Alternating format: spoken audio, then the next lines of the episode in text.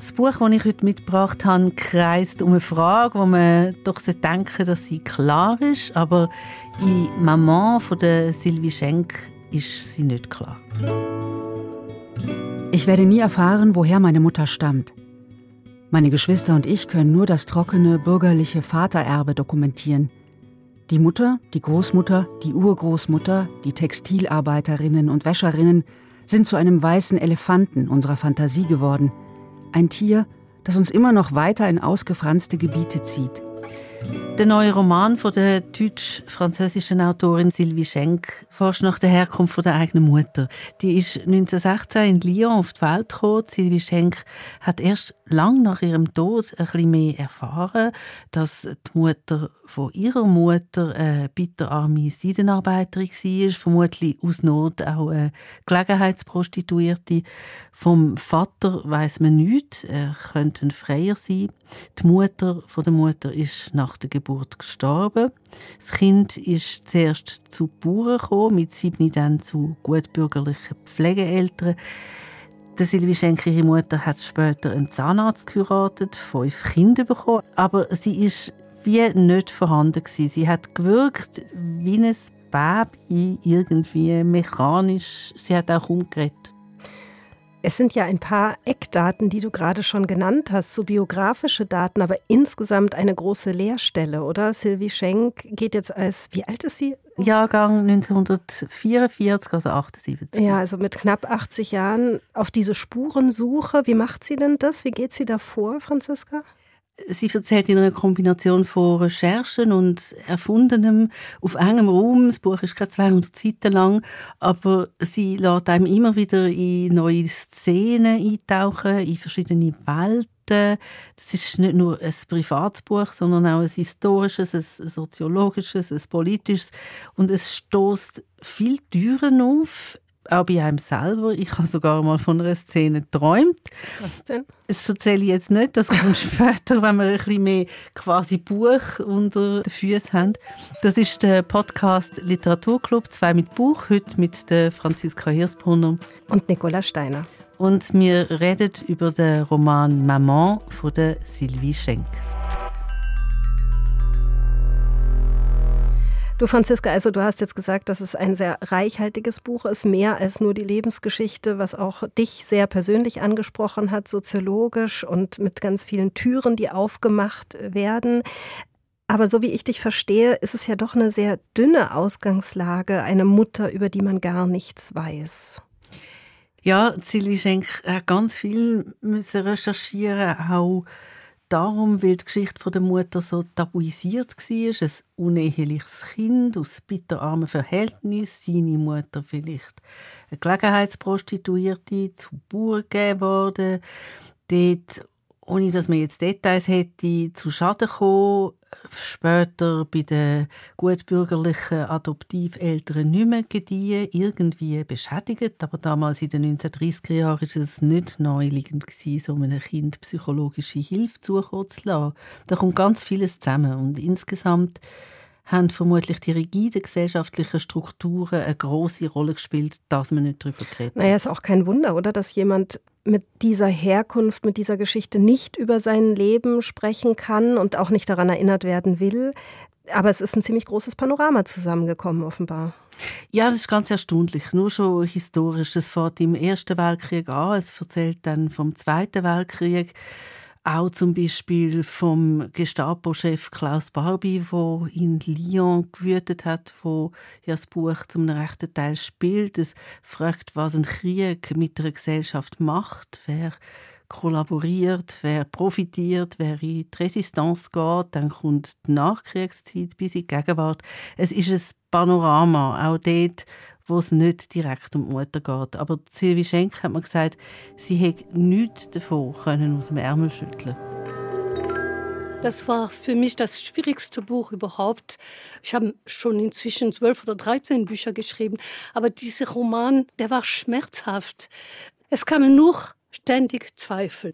Mache ich das richtig? Erfinde ich das richtig? Habe ich genug recherchiert? Mache ich meiner Mutter Unrecht? Was mache ich, indem ich einen Roman über meine Mutter mache? Ist das nicht auch eine Art, sie zu verkaufen?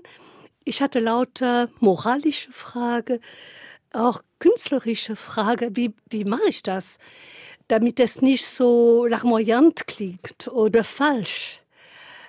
Also ich habe lange gebraucht, um die richtige Form zu finden. Ich habe drei verschiedene Fassungen gemacht.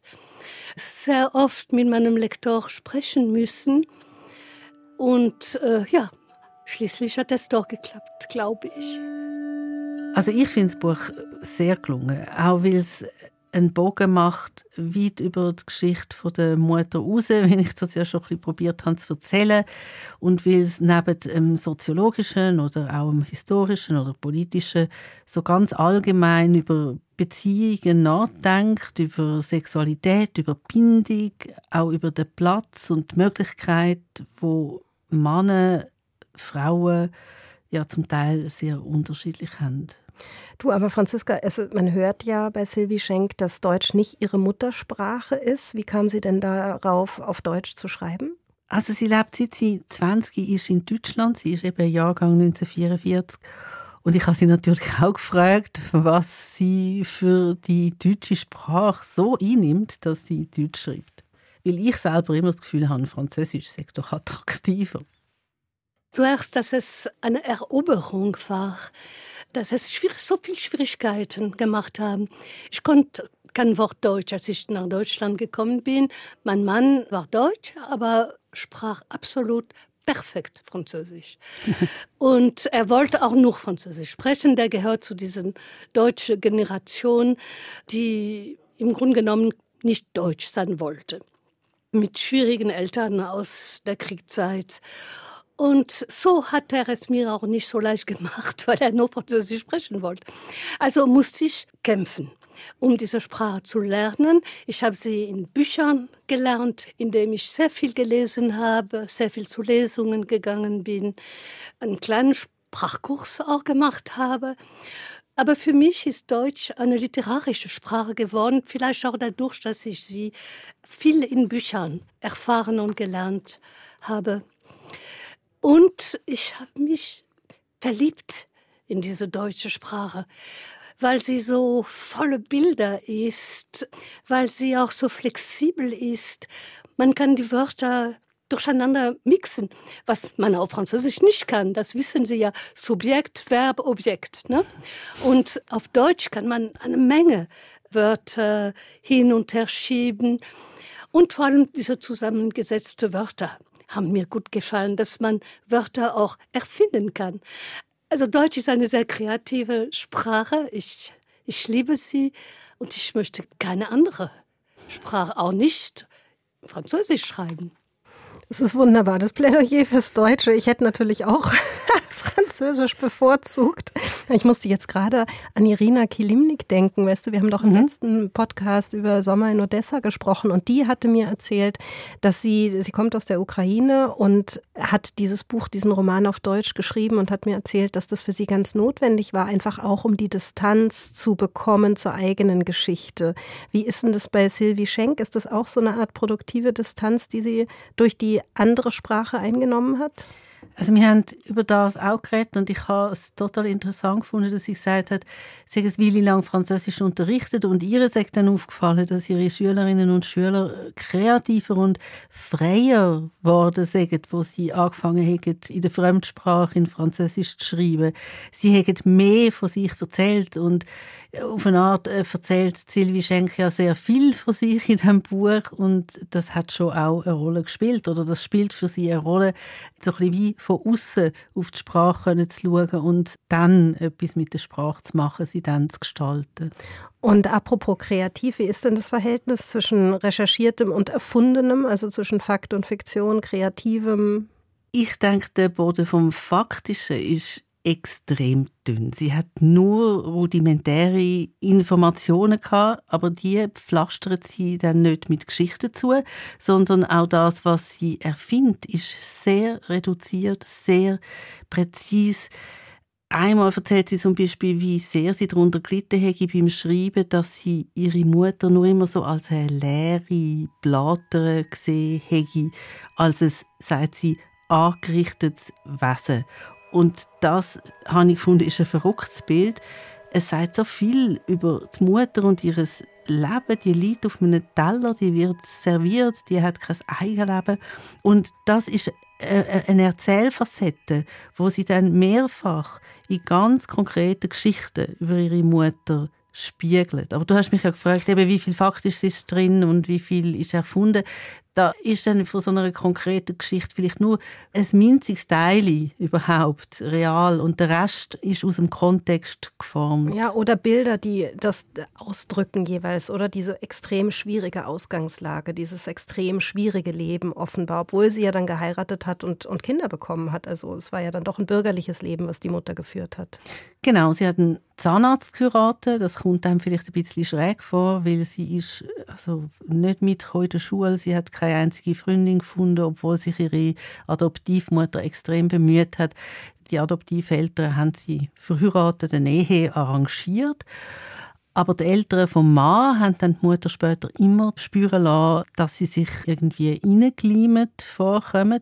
Wobei ihren Sohn überhaupt nicht tüchtig war. Also offenbar hätte etwas anderes studieren das hat er nicht geschafft. Dann haben wir gedacht, gut, Zahnarzt gab vielleicht. Und dann, dann haben wir auch noch bei den Prüfungen bestochen sind auch das so fein gezeichnete Muster, wenn sie so eine Geschichte erzählt, wo man etwas erfahrt über die Gesellschaft, über die Beziehungen, auch über die Zeit.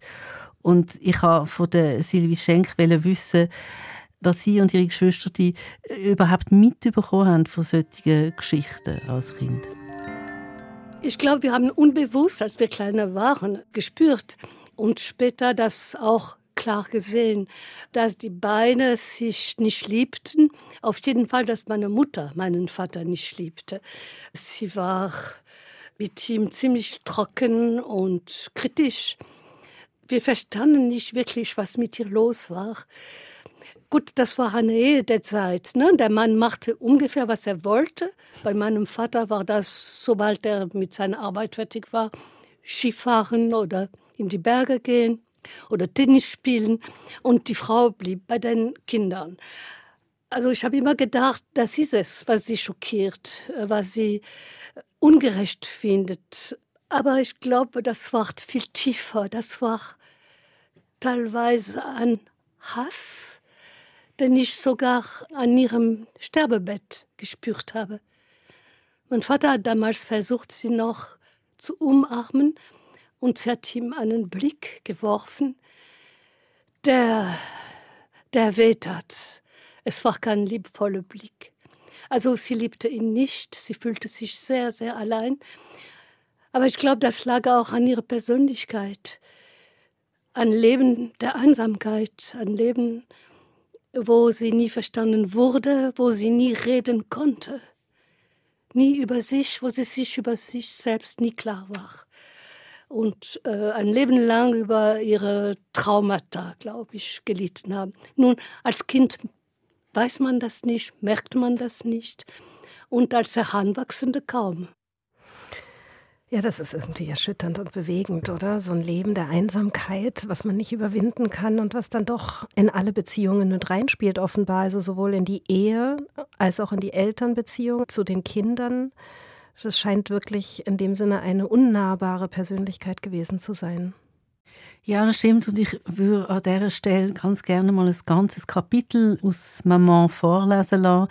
Es heißt Die Puppe. Und ich habe erst im Nachhinein gemerkt, also längstens nachdem ich mit der Sylvie Schenk geredet habe, dass die Puppe man auch würde als Begriff können brauchen für die Mutter. Also es geht um das Baby, wo die Mutter von der Sylvie Schenk bekommen hat, wo sie bei ihren Adoptiveltern nachgekommen ist mit sechs, fast sieben und wo sie jetzt an ihre Töchter weitergibt. Lara Körte liest das Kapitel vor. Die Puppe. Nach dem Tod ihrer Adoptivmutter brachte Maman die Puppe mit zu uns. Eine Erinnerung, sagte sie, aus ihrer eigenen Kindheit. Sie legte sie auf das Bett, das ich mit meiner Schwester Pauline teilte. Maman fand es bestimmt unangebracht, sie wegzuwerfen. Die Puppe war in einem perfekten Zustand, ein Beweis, dass sie nicht mit ihr gespielt hatte, wollte aber ein solches Objekt nicht auf ihrem Ehebett sehen. Diese Stoffpuppe mit dem wirren roten Wollhaar, dem langen rosafarbenen Kleid über angenähten rosafarbenen Beinen interessierte uns aber nicht. Es war kein echtes Spielzeug, eher ein dekoratives Ding. Wir drehten sie ein paar Mal um, fanden ihr stoffliches und schlappes Wesen enttäuschend und nicht sinnlich, waren schon zu alt, um mit Puppen zu spielen, zu jung, um in ihr einen historischen Wert zu erkennen und zu uninteressiert, um Fragen darüber zu stellen. Die Puppe lag eher störend auf der Decke und wir kippten sie meistens aus dem Bett, wenn wir unter die Betttücher schlüpften. Wir traten auf sie beim Aufstehen, schmissen sie in eine Ecke oder auf den Schrank. Meine Schwester und ich waren auch so gestrickt, dass kein Ding uns ans Herz wachsen konnte, ob Spielsachen, Bücher, Hefte, Schmuck, Kleider, Uhren. Wir haben nie daran gedacht, dass an dieser Puppe eine andere Kindheit hing. Im Nachhinein denke ich, dass dieses Geschenk ihrer neuen Mutter für Maman zu groß war oder zu dieser Welt der schönen Sachen gehörte, aus der sie sich ausgeschlossen fühlte, an dessen Rand sie als Statistin stand. Hatte sie nicht schon als Sechsjährige gefühlt, dass die Puppe mit dem seidenen Kleid zu einem anderen Kind, als sie es war, zu einem echten Kind hätte gehören müssen? Hatte sie schon damals das Gefühl, eine Betrügerin zu sein? Hatte sie einen Hochstaplerkomplex, den ich bei mir sehr spät auch erkannt habe?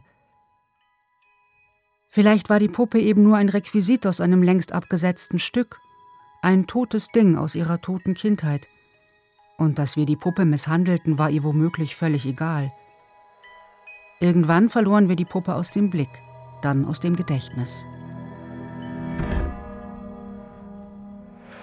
Ja, das ist, äh, also ich reagiere da natürlich sofort drauf, auch weil du vorhin gesagt hast, die Puppe könnte unter Umständen ein Symbol für diese äh, Mutter hm. sein, oder? Zuerst ist sie ja nur ein Symbol dafür, dass die Mutter sich denkt, sie gehört nicht dazu, aber es ist ja dann eben auch, wie wird mit so einer Puppe umgegangen und ein Ding ohne Identität. Also da laufen ganz viele Gedanken mit, wenn man diese Geschichte hört. Obwohl es so kurz ist, kurz und prägnant, einfach ein Bild, oder? Ja, es ist das Bild, das hat, finde ich, auch über ganz viele Facetten. Es, es geht dann ja auch noch um eine Körperlichkeit zum Beispiel. Es spielt recht eine große Rolle in diesem Buch. Also, dass Frauen keinen Zugang haben zu ihrem Körper oder auch...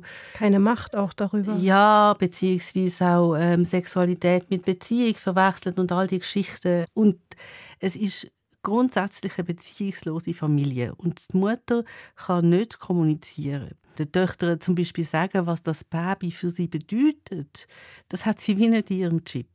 Ich glaube, sie war auch selbst absolut unfähig, so weit zu denken. Die Puppe bedeutet das und das. Ich glaube, sie hat unheimliche Schwierigkeit zu reflektieren über ihre eigene Wünsche, ihre, ihr Geschmack, ihr Willen. Sie konnte das nicht einfach. Sie konnte überhaupt nicht sprechen. Ne? Sie sprach allein vor sich hin, in Schränke hinein zum Beispiel. Sie sprach nicht mit uns oder mit meinem Vater und sie sprach nie über sich selbst. Sie konnte das nicht. Wir haben nie was erfahren über ihre Kindheit.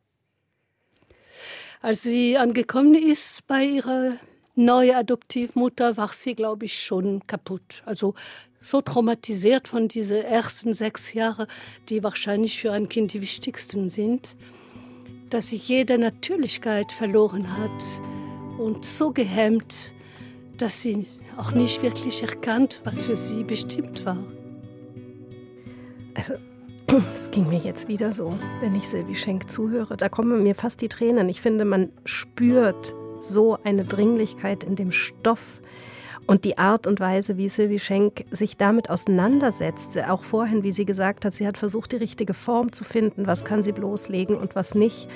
Das ist wirklich wahnsinnig. Also, es ist immer blöd, mit solchen Kategorien zu operieren, aber es geht mir echt ans Herz. Mir geht es genauso, aber ich möchte nicht, dass der Eindruck entsteht, Maman sei ein tragisches Buch. Es ist berührend, aber das kann ja auch etwas sehr Positives haben. Berührung heißt ja auch, man fühlt sich lebendig. Mhm, genau. Man kommt mit mhm. Themen in Berührung, wo man denkt, ja, in irgendeiner Ecke von meiner Geschichte kenne ich die auch, halt vielleicht ganz anders, aber ich kenne sie und das kann gut tun. Was Sylvie Schenk macht, ist Autofiktion. Ein Genre, das im Moment sehr populär ist. Sie sagt, das hätte es schon immer gegeben. Ich würde gerne einen kurzen Exkurs machen an dieser Stelle, weil du dich vertieft mit Autofiktion auseinandergesetzt hast, Nicola. Was ist für dich Autofiktion zuallererst? Also es hat es natürlich schon immer gegeben, weil jeder Autor, jede Autorin auch aus dem eigenen natürlich schöpfen. Ja, also denk an Augustinus, denk an Robert Walser, denk auch an Dostoevsky etc. Und trotzdem wurde es nie als solches deklariert. Also den Begriff der Autofiktion gibt es ja erst seit 1977, also vom französischen äh, Schriftsteller Serge Dubrowski eingeführt. Mhm. Der hat damals ein Buch geschrieben, Fils hieß es, also Söhne, Sohn, und wurde so als Mischungszustand zwischen zwischen Fiktion und Autobiografie deklariert, also so eine Art Maskenspiel. Was ist es jetzt eigentlich? Oft gehört eben dazu, dass die Erzählstimme das erzählende Ich auch tatsächlich mit dem Namen des Autors, der Autorin deklariert werden. Das ist natürlich in der neueren Autofiktion nicht immer der Fall. Ja. wird dann auch rumgespielt. Für mich ist es wirklich in erster Linie ein literarisches Spiel, also zwischen dem Erfundenen und zwischen dem Autobiografischen. Also bei Serge Dobrowski gibt es diesen wunderbaren Begriff des Drehkreuzes. Das heißt, Autofiktion ist gefangen in diesen zwei Gattungen. Sie ist mhm. weder Autobiografie noch ist sie Fiktion. Die beiden gehen die ganze Zeit so ein bisschen gegeneinander. Ich persönlich, also ich habe in Sylvie Schenks Buch reingelesen. Ich würde das jetzt, natürlich ist es jetzt rein, wenn du Kategorien zugrunde legen willst, ja, dann ist es autofiktional, aber für mich geht es wie ein bisschen darüber hinaus. Es ist eben kein literarisches Spiel mit Genre, sondern es ist wirklich für mich, es hat für mich eine Dringlichkeit. Also es ist, glaube ich, es geht nicht um die Art der Literatur an sich, sondern wirklich die Frage, wie erzähle ich das, was mich ausmacht. Ja, das ist absolut so. Also wir haben kurz darüber geredet und das Dringlichkeit ist genau das Wort gewesen, was sie selber auch benutzt hat und das andere Wort ist Aufrichtigkeit. Mm, Wahrhaftigkeit auch. Genau. Mm. Ähm, also ihr geht es immer darum, viel zu geben, aber nicht um den eigenen Bauchnabel zu kreisen und unbedingt auch die ganzen Zusammenhänge abzubilden. Also sie hat zum Beispiel sehr, sehr viel recherchiert um das Milieu von der Mutter, von der Mutter, also der armen Arbeiterin. Ich sage immer der arme Arbeiterin, aber sie haben wirklich in einer krassen Armut gelebt damals. Und Frauen haben dann auch noch nur 50 Prozent verdient von dem, was Männer verdient haben. Also es sind unhaltbare Zustände und es ist ihr sehr, sehr wichtig das plausibel und auch genau abzubilden. Silvi Schenk ist jetzt 78, sie weiß erst seit ein paar Jahren ein bisschen mehr von ihrer Mutter wo relativ jung gestorben ist an Krebs. Vor dem Hintergrund, dass es so schwierig war, etwas herauszufinden über die Mutter, habe ich dann gefragt, also obwohl ich genau weiß, dass ich es auch nicht für schaffe, warum Sylvie Schenk am Sterbebett von der Mutter nicht probiert hat, etwas zu erfahren von ihr. Ich glaube, aus einem gewissen Respekt auch. Sie hat ihr Leben lang geschwiegen. Sie wollte nicht, dass wir etwas erfahren. Und wie soll ich das sagen? Ich glaube, ich wollte ihr ihren Tod nicht verderben. Ich hätte den Eindruck gehabt, ihr Gewalt anzutun. Ich hatte Angst, ihr noch in ihren letzten Minuten noch weh zu tun, sie zu zwingen irgendwie zu einer Aussage, die sie uns nicht machen wollte. Diese Angst war immens, die war so groß, dass ich geschwiegen habe. Das Schweigen der Mutter und dann das Schweigen der Tochter. Und irgendwie versucht jetzt Sylvie Schenk, dieses Schweigen zu brechen, oder? Mit dem Roman. Oder ist es ein Roman? Es ist absolut ein Roman. Es hat ja auch einen roten Faden und es behaltet dann bei der Stange beim Lesen, weil man wirklich wissen wie sich die Bruchstücke jetzt zusammensetzen. Und sag mal, also es gibt ja so viele Bücher, das sind Abrechnungsbücher mit Müttern und Vätern in der Regel Und das ist, ich kann mir gar nicht vorstellen, dass sie, was sollte sie mit ihrer Mutter abrechnen? Also wie ist der Ton? Das kommt aber durchaus vor. Also der Ton kann durchaus mal sehr hart sein. Das nervt ja auch, vor allem als Kind und Jugendliche. So eine Lehrstelle als Mutter. Der Ton ist klar, knapp, zwischendurch aber, also das hat Silvi Schenk, finde ich, auch so beim Reden, so einen Schalk das ist auch drin. Und was es auch gibt, manchmal wird richtig wüst geredet. Also sie zeichnet zum Beispiel ihre Großeltern väterlicherseits, die ganze gutbürgerliche Lyoner Welt, die zeichnet sie sehr kritisch auch irgendwie die ganze Verachtung, wo sie ja dann gleich auch zu spüren bekommt. Sie ist ja Kind von ihrer Mutter. Die zeichnet sie sehr präzise und von denen schreibt sie dann ab und zu von der Lyoner Ersch. Und um jetzt aber doch nochmal auf das Schweigen und das Schweigenbrechen zurückzukommen, also ähm, was hat es jetzt für Sylvie Schenk quasi gemacht, dieses Buch zu schreiben? Was hat es mit ihr gemacht? Das hat mich auch wundern Klar, heute sind Tabus vielleicht ein bisschen anders gelagert. Die Geschichte der Mutter wäre heute vielleicht nicht mehr so geschämig, aber heftig bleibt sie. Und darum habe ich Sylvie Schenk gefragt, was es ausgelöst hat, wo die Fakten dann auf dem Tisch gelegen sind. Ich glaube erst dann, und das ist ja vor kurzem, also wir recherchieren erst seit einigen Jahren. Es war ein Schock. Ach, ich glaube nicht, dass Schock vielleicht das richtige Wort ist, aber es brachte uns unsere Mutter näher und wir sahen sie jetzt endlich anders, und zwar als Opfer der Umstände. Wir haben sie selbst kritisiert. Mein Gott, die könnten sich auch um uns ein bisschen kümmern oder sich für uns interessieren. Ich habe auch äh, versäumt, dass sie sich auch für meine Schriftstellerei zum Beispiel interessierte, dass sie sich für meine jüngere Geschwister vielleicht engagierte, so dass sie äh, wenigstens zu ihren äh, Lehrern ging oder so. Nein, sie war ziemlich oder macht einen sehr gleichgültigen Eindruck. Und auch wenn wir schon lange wussten, dass sie adoptiv war, wir hatten es erraten und dann hatten wir irgendwann Beweise, wussten wir nicht viel über sie. Und erst seitdem ich weiß, woher sie wirklich kam, als ich äh, erfahren habe von dem Tod ihrer eigenen Mutter bei der Geburt, von ihrem Aufenthalt bei Bauern in der Ardèche erfahren habe. Erst jetzt kann ich wirklich nachvollziehen, warum sie so kaputt war, was mit ihr passiert ist und dass es nicht ihr Fehler ist, wenn sie so war und dass es auch nicht der Fehler meines Vaters ist, der zwar vielleicht egoistisch war, aber eben auch ein Mann seiner Epoche, seiner Zeit. Dass die beide ja unschuldig sind. Ich wusste es instinktiv, also ich habe meine Mutter immer verteidigt, wenn sie angegriffen wurde, und ich habe sie auch immer sehr geliebt. Aber ich glaube, ich verstand sie nicht so, wie ich sie jetzt verstehe, jetzt wo ich mehr weiß. Und wo ich Dinge weiß, die sie selbst nie erfahren hat, wahrscheinlich. Sie ist eine Mutter, die keine Mutter hatte. Ich glaube, das war ein Journalist, der mich darauf aufmerksam machte. Das Buch heißt Maman. Aber meine Mutter hat das Wort Maman nie wirklich aussprechen können.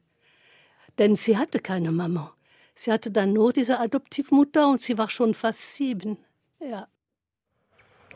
Was mich immer wieder beschäftigt ist, also Sylvie Schenk wusste ja wirklich gar nichts über ihre Mutter und ihre Mutter wusste gar nichts über ihre Herkunft, aber auch bei uns, ja, grundsätzlich weiß man ja über seine Eltern überhaupt gar nichts, denke ich mir oft. Und das ist ja so eine Leerstelle, die uns alle irgendwie beschäftigt. Aber ich hänge die ganze Zeit noch deinem Traum nach, Franziska. Was hast du denn jetzt geträumt? Das möchte ich schon noch wissen. Ich muss ein bisschen Anlauf nehmen. Ich habe ja gesagt, dass Sexualität eine wichtige Rolle spielt im Roman von Sylvie Schenk als Verhältnis von Frauen zu ihren Körper und das Verhältnis von Männern zu Frauen.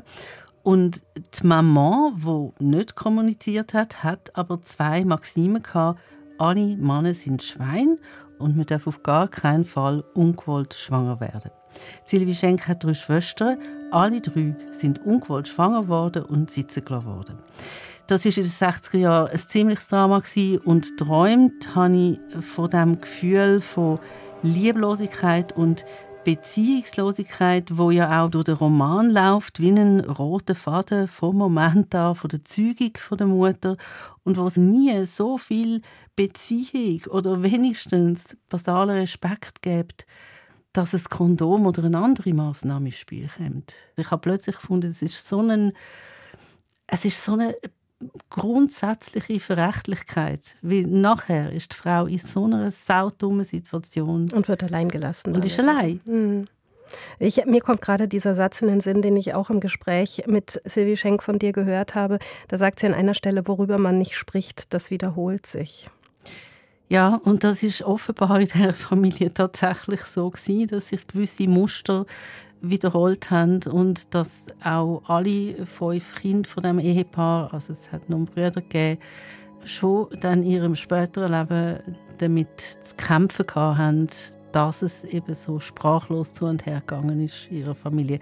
Ich stelle das ganze Gespräch mit der Silvi Schenk übrigens in die Show Notes.